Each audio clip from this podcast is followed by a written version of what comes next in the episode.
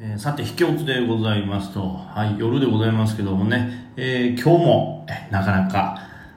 激しい相場でございましたね。まあね、やっぱり日経平均がね、もう、ボッコボコのボコでございますからね、これ、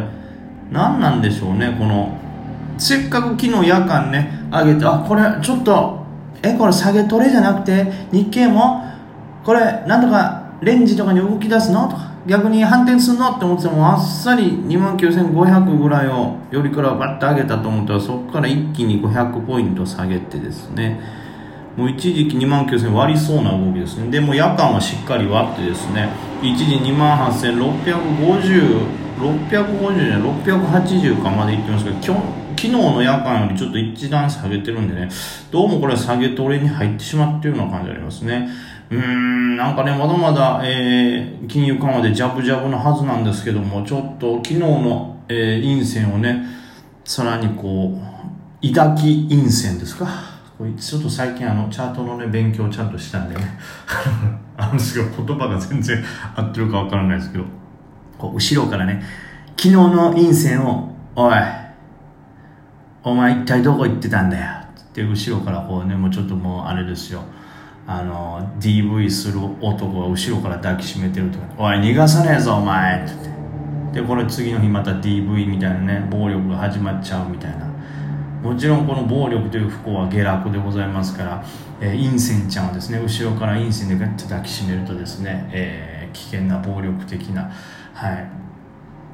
時間になって下げてしまうと、まあ、これ合ってるかどうかは意味は意味は間違えたとしてですね。意味は間違えたとしてですね。読み方が合ってるのかみたいな、まあ、こういうなんかイラストで分かるチャート複合チャートとかあるといいですよね。もしかしたらこう分かりやすいかもしれない。ちょっとそういうの考えていこう。はい。というわけで、まあちょっと日経が弱いということもあってですね、えー、なんていうかね、全体的にはね、なんと東証一部はね、値下がりが79%、で、マザーズも値下がり72%と、かなり重たい、えー雰囲気でございましたね。銘柄ですけども。はい。で、まあ資金も抜けてね、これなんかね、もっと上目指すんかなと思ってたんですけど、しばらく調整が続くのかなという気配でございます。まあそんな中、まあ自分のトレードですけどね、今日はですね、あのーそこまでうまいトレードができてはおりません。えー持ち越してるやつらもね、ちょっと、うん、元気がなかったりとかもしてね、はい、無駄なダメージをいろいろ食らいましたけども、まあそんな中で良かったのがですね、えーまあグローバルダイニングですね。これもでも激しかったんです。今ねグローバルダイニング、えー、と5番に、え売り金が出てですね。でさらに、えー貸借倍率が0.02という超絶すごい有料な貸借倍率が出てですね。で、えーまあ、上げております。であのねなんか今日だけで120万株ぐらい空売りが入ってたということでまあなんかこれもツイッターなんであれですよグローバルダイニングのねまあ、時価総額は何と言っても激安でございますよ、その、えっ、と、何倍ですか ?25 億と。で、25億でございますからね。で、さらに不動株はですね、この SBI のやつを見る限りですが、ではですね、204万株しかないと。204万株の不動株しかない中の120万株が、え今日新たに空売りで入り、まあ、全部合わせれば150万株ぐらい空売りということで、まあ、そういうことは絶対ないんですけど全部空売りを返済しようと思って買ったら、まあ、間違いなく不動株を買い占めないとダメ。1回はね。1回は買わないとダメということですから少なくともまあ間違いなくい今巣だから誰も買わない人がいての状態ですしね。そんなに売りをバンバン出すわけでもないですから。普通に考えたらとんでもないはい。あの開発にはなるんですけども、まあ、実際のところ例えばグローバルダイニングって今までのね業績があのあまり良くないとことかがあったりとかまあね結局あの下がることも多かったんで、まあ、もちろんね空売りの人の中ではいやいやこんなもん握っとったら絶対下がるからと12発 S だが食らったところで握っておくよみたいな人も当然いるでしょうからまあ、その150万株全てが買い圧になるってわけではないんですけども、まあ、少なくてもかなりの買い圧にはなるということで、まあえー上がっております。ねまあ、これを僕、まあ、今回メインのトレードにできたんで、えーまあ、このままやっていけたらと思います。はい、で、まあ、ちょっと、えーあのツイッターでもあったんですけどねまあ、結構僕頻繁的に売り金狙いのトレードっていうのはするわけですよ。もうその売り金そのものを狙ってそれの言ったら空売りを踏み上げてえ買い戻し買いを狙うというトレードもしますがえそれだけじゃなくてですね単純に売り金狙いの買いが入るということを予想して買うというあの話もあります。テクニックというか、まあ、そういうトレードをする時もあります、まあ、いずれにせよそれっていうのはその売り金を意識してあのトレードをしてるわけなんですけどもじゃああのそれが一体何なのかと。その結構ね僕何回も言ってるんでな、まあ、知ってる方も多かったかなと思うんですけども、えー、ツイッターで、えー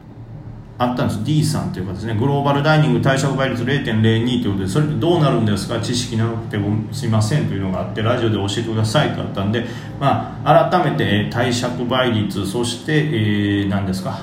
売り金とかそういう狙いの今日のグローバルダイニングについてちょっとねお話をしようかなと思いますけども、えー、まあ、去年でいうとね富士世紀なんかもありましたし、まあ、年末のね、えー、悔しい思いをしたウィルソンなんかも、えー、同じく。で最近でいうと若本なんかもそうですけど、まあ、これが売り金貸借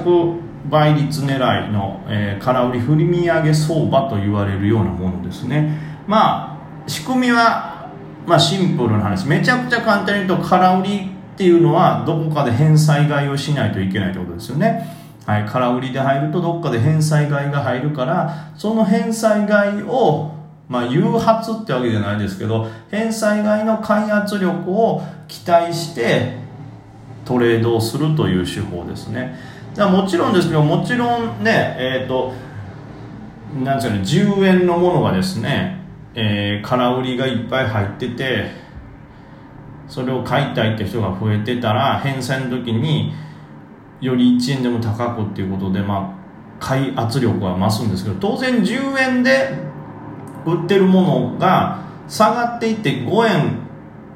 4円5円とかになってくると買い戻しといてね空売りの人がねあ OK 返済買いってしたところで空売りの人は儲かりますし、まあ、せいぜい戻っても10円なんですけどもこれがまあ空売りの人は当然ね値段が下がると思って空売りを先に売りから入るわけですけどもその空売りをバンバンバンバン入れたのにもかかわらず買いたいって人が多くてあんまり値段が下がらなかった。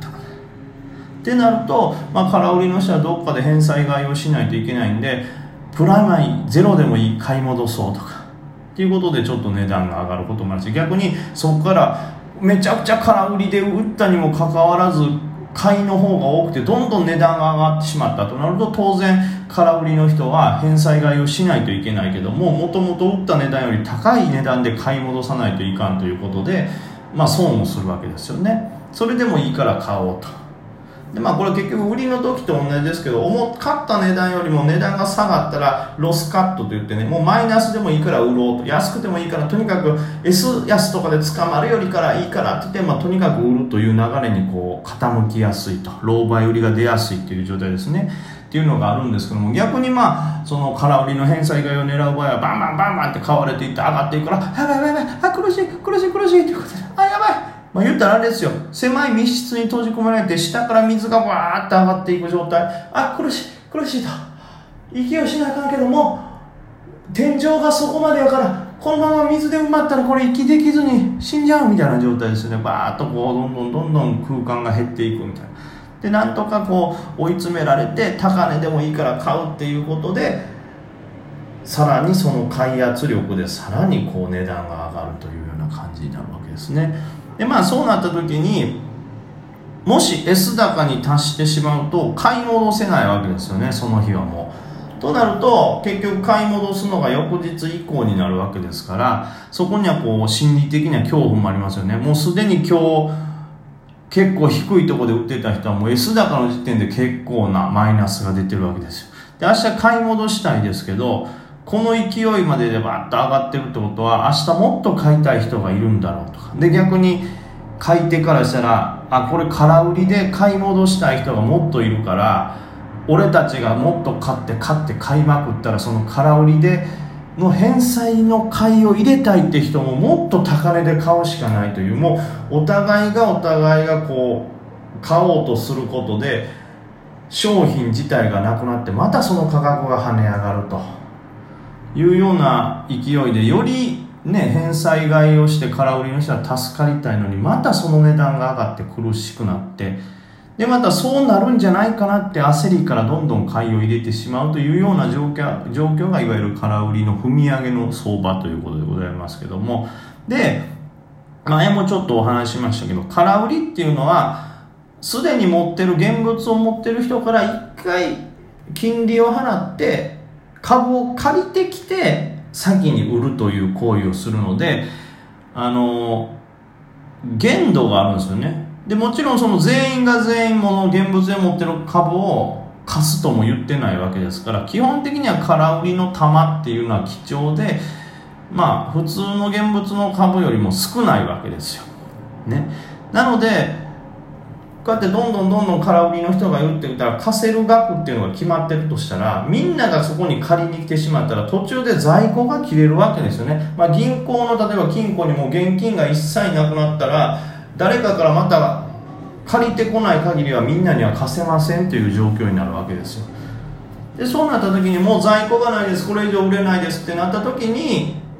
皆さんすいません。もうあの皆さんに貸せる分の株がなくなってしまったのでえー、の中止になりますと。そうなると当然空売りをするための株空売りをするための株っていうのが調達できないから売りができないという状況になるんですよね。それがまあ売り金という状態でございます、まあ、これも銘柄によりますしその銘柄の不動株によりますしあのー、ねなんていうんですかね、まあ、どのぐらいの人が株を貸してくれてるかにもよるんで、まあ、明確にはなかなか分かんないんですけども、それがまあある程度の枚数まで達するとそういうふうに貸せないということになるんですね。でこれが売り金でございます。で続いてはねあの貸借倍率次回説明します。